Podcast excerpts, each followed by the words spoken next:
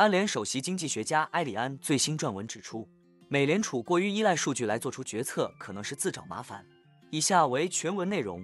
经济数据影响美联储的政策方针固然是正确的，然而从数字中获取信息与被数字挟持之间存在着重要的区别，尤其是在美联储的政策工具对经济运行的影响存在滞后性的情况下。事实上，美联储经常重复的数据依赖的口头禅，可能会导致另一个错误。需要肯定的是，高频更新的数据对于经济状况和政策反应的任何评估都很重要，因其让人们得以了解经济如何运作。他们应该为官员们的想法提供信息和影响，但这不适用于对经济前景缺乏战略观点的情况。在当今的经济中，过度关注数据会使风险的天平倾向于在太长时间内保持过于严格的利率。从而过度增加产出损失、失业率上升和金融不稳定的可能性。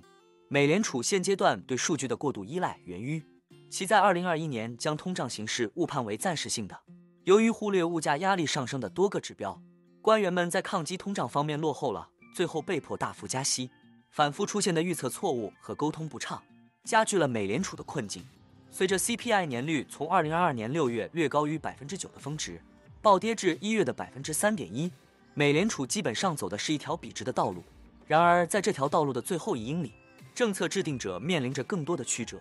最近公布的一月 CPI 和 PPI 数据的升温程度超出了预期。考虑到目前的通胀动态，包括商品通胀放缓和继续高企的服务通胀之间随时间变化的拉锯战，美联储从现在开始不太可能面对一条笔直的道路。在确定最终联邦基金利率的一些重要决定因素时，也存在一些复杂的问题。比如中性利率在何处，或者在当前全球供应链不断变化且不够灵活的情况下，美国百分之二的通胀目标是否合适？现在是摒弃过度依赖数据的时候了。这种依赖有可能使美联储的思维过于落后，政策执行过于被动，并在讨论经济和金融问题时过于狭隘。历史数据不应成为政策制定的唯一决定因素。这种对数字的持续痴迷应该让位于其他方法。包括对经济发展方向的战略愿景和前瞻性见解，美联储在这方面能取得多大程度的成功，很可能决定着美国经济是实现人们渴望已久的软着陆，